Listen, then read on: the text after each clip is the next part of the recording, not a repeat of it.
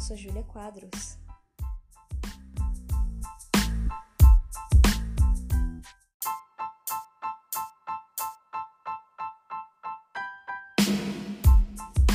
Eu sou Ana Beatriz e este é o Estética em Foco, um podcast que faz parte do quadro dos trabalhos da disciplina homônima do curso de Arquitetura e Urbanismo da Faculdade Uninassal de Vitória da Conquista. Neste episódio, o tema que será tratado é a luz e a cor na Idade Média. E, para isso, vamos pensar com Humberto Eco, a partir do percurso que fez no seu livro A História da Beleza. Quando pensamos na Idade Média ou Idade das Trevas, não visualizamos muitas cores ou luz. Pensamos em uma época obscura, mesmo do ponto de vista colorístico. Através deste podcast, nós vamos te contar um pouco sobre a luz e a cor na Idade Média. Assim, você poderá tirar suas próprias conclusões. Essa foi realmente uma época obscura?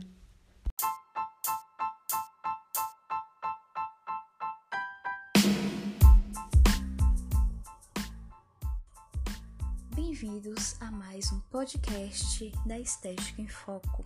Hoje irei começar falando um pouco sobre a luz e a cor, tudo isso em volta da Idade Média.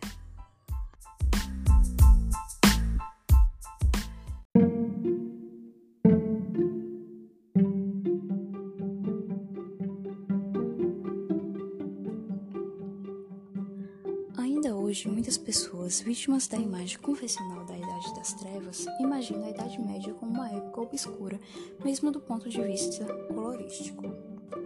Nessa época, a noite é vivida em ambientes pouco luminosos, como em cabanas iluminadas apenas pelo fogo da lareira ou em quartos amplíssimos de castelos iluminados apenas por tochas.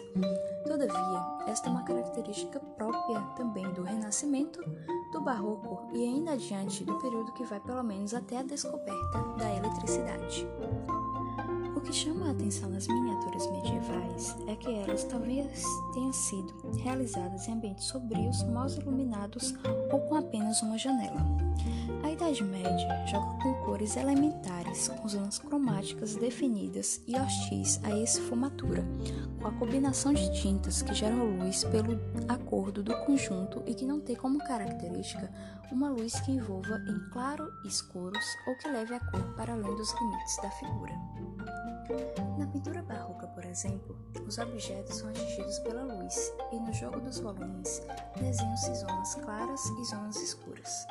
Já nas miniaturas medievais, ao contrário, a luz parece irradiar-se dos objetos.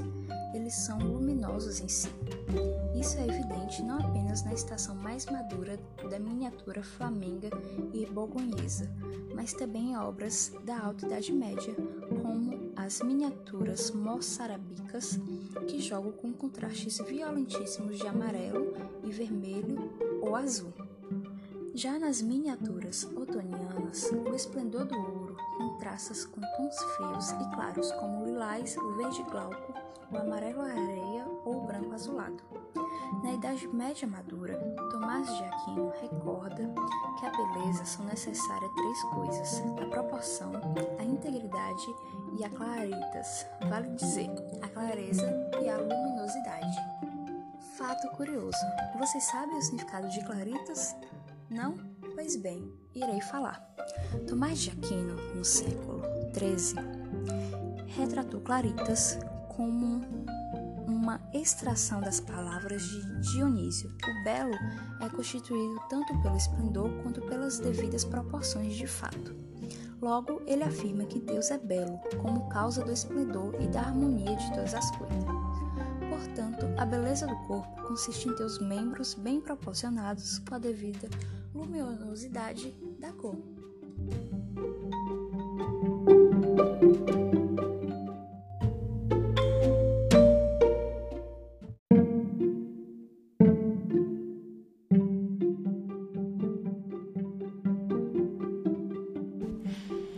Antes de iniciar a explicação da terceira parte, quero que você pense o que é beleza e o que é belo.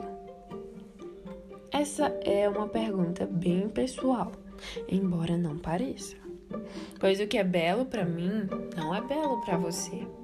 Mas podemos concordar em um ponto: beleza é o que é agradável aos olhos, coisas prazerosas de serem vistas, ouvidas, tocadas.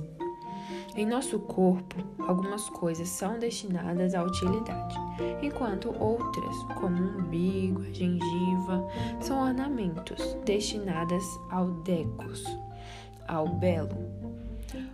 Porém, isso não se aplica somente nos corpos humanos. As fachadas de um edifício acrescentam beleza a ele e são destinadas ao decos. Para Tomás de Aquino, uma coisa é bela também por ser adequada às próprias funções, como objeto que não pode desempenhar as funções a qual foi pensado. Um martelo de cristal, uma caneta lindíssima, só que sem tinta,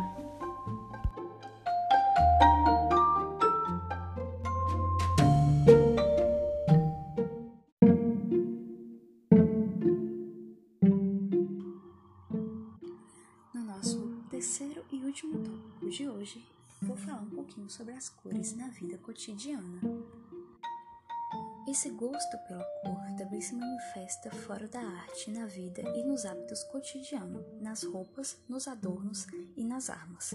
Em uma fascinante análise da sensibilidade colorística da Baixa Idade Média, o Crepúsculo da Idade Média, o Izinga, recorda o entusiasmo do cronista Froissart diante dos navios com as bandeiras e flâmulas esvoaçantes e os brasões multicoloridos cintilantes ao sol.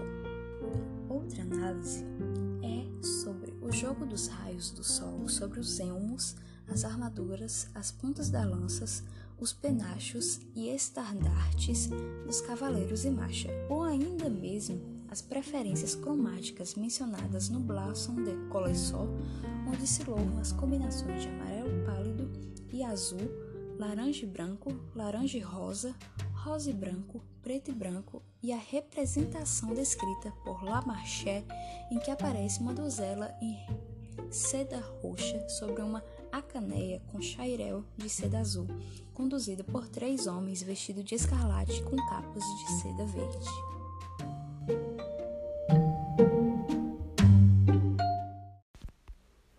Bom, esse foi nosso episódio sobre a luz e a cor na Idade Média. Espero que tenham gostado e aprendido um pouco mais.